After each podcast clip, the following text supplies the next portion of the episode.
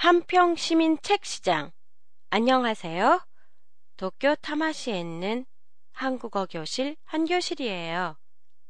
요전에 아이들이 새학년이 돼서 어렸을 때 보던 책이랑 장난감, 옷들을 정리했더니 버릴 게 많았어요. 그래서 책이랑 쓸 수 있는 장난감을 교실에 오는 애들이 있는 학생들에게 주었어요. 그랬더니 엄마 학생들은 기뻐했고 저 역시 우리 애들이 보던 책을 다른 집 애들이 다시 볼 수 있게 됐다는 게 기뻤어요. 오늘은 헌책이 새로운 주인을 만나 새롭게 태어나도록 도와주는 행사가 서울에서 열리고 있어서 소개해 볼까 합니다. 서울시가 2013년부터 보고난 헌책을 누구나 자유롭게 직접 팔거나 살 수 있도록 한평 시민 책 시장을 열고 있어요. 한평은 히토츠보로 책을 파는 공간으로 배정받는 면적이 한평이기 때문에 붙여진 이름이에요.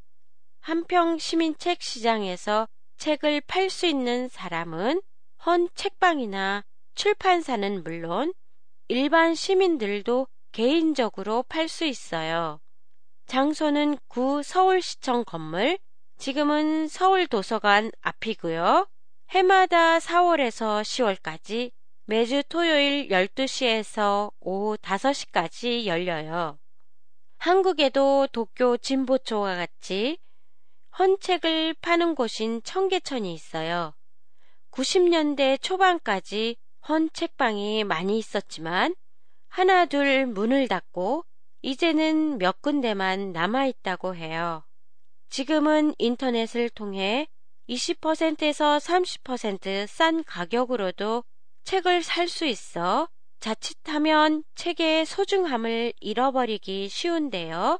한평 시민책 시장은 이런 시대에 책을 귀중하게 여기는 마음을 다시금 일깨워주는 좋은 행사가 아닐까 싶네요.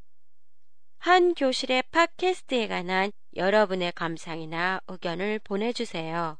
보내주실 때는 한교실닷컴이나 페이스북을 이용하세요. 안녕히 계세요.